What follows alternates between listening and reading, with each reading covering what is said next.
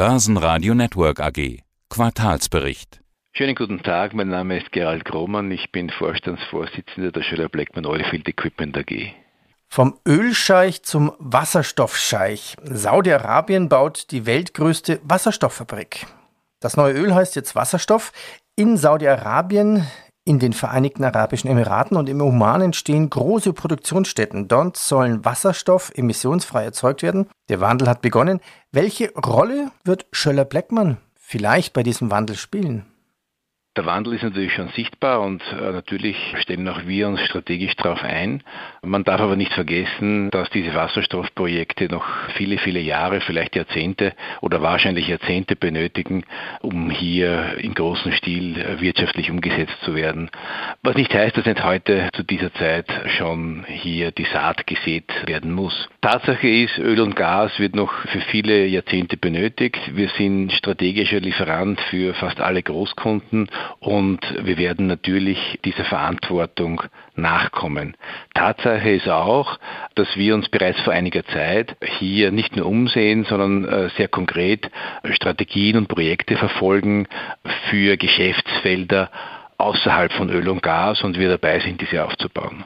Was beinhaltet denn Ihre Diversified Market Initiative alles?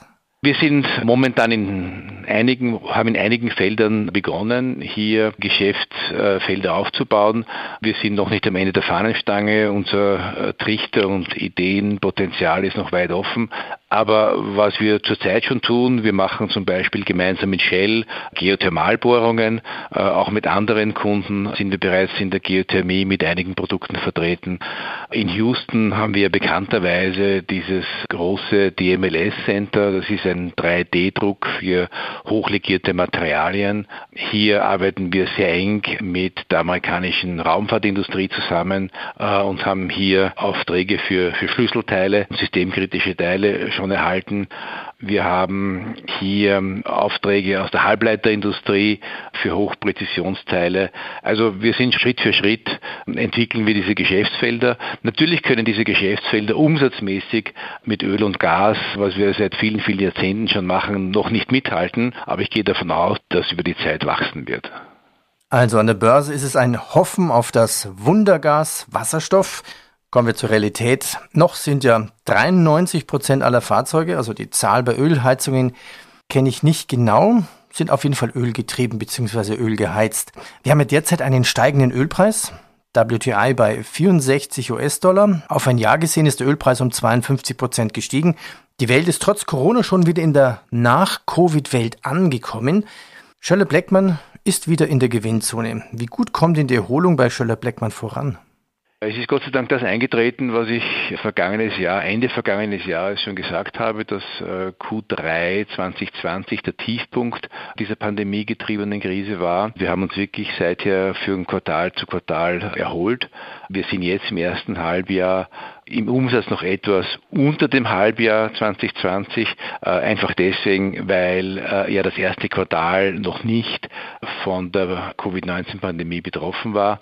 Aber wir haben jetzt in diesem Halbjahr, in dieser Berichtssaison bereits wieder wunderbar in die Gewinnzone äh, gedreht und haben hier ein Betriebsergebnis von minus 9 auf plus 9 gedreht und auch hier das Ergebnis nach Steuern ist deutlich positiv und, und war im vergangenen Halbjahr noch negativ. Ja, das Ergebnis nach Steuern aus dem Kopf, glaube ich, war bei 18 Millionen, wenn ich das richtig zitiere. Sie haben auch Kosten gespart. Wo sind Sie effizienter geworden?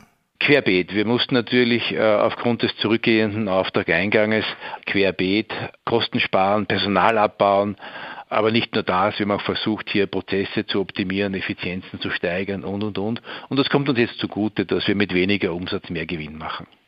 Nochmal zu den Zyklen. Also Umsatz H1, noch eine Zahl zu nennen, 130 Millionen Euro nach 184 Millionen Euro 2020, also deutlich unter 2020. Wann hat denn die Corona-Krise in Ihrem Markt wirklich begonnen und wann glauben Sie, wann kommt wieder, nennen wir es mal, das Vorkrisenniveau?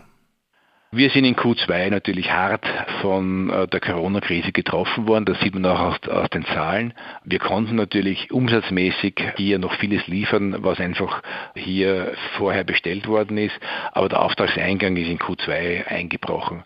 Das äh, Vorkrisenniveau zu erreichen, den genauen Zeitpunkt vorherzusagen, ist natürlich schwierig. Aber meine Erwartung ist, dass doch hier im nächsten Jahr vor allem die Dynamik zunehmen wird, immer unter der Voraussetzung, dass es nicht irgendwelche neuen gefährlichen Mutationen gibt, die dann wieder zu einer weiteren Pandemie führen.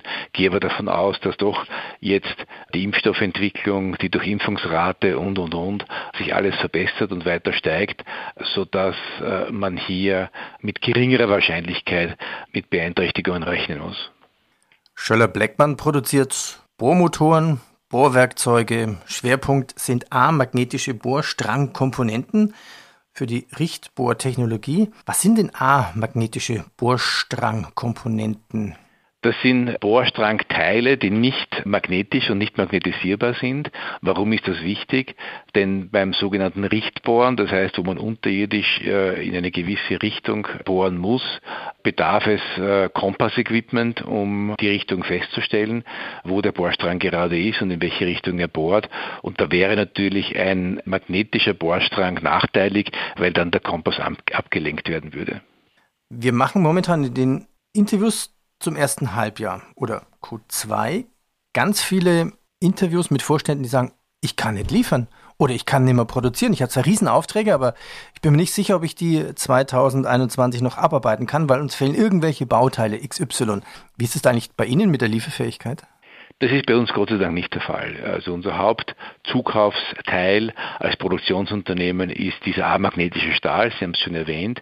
Wir haben hier langfristige Lieferverträge, die also äh, die Lieferungen sichern, aber auch die Preise hier äh, absichern, sodass äh, wir da keine Engpässe haben.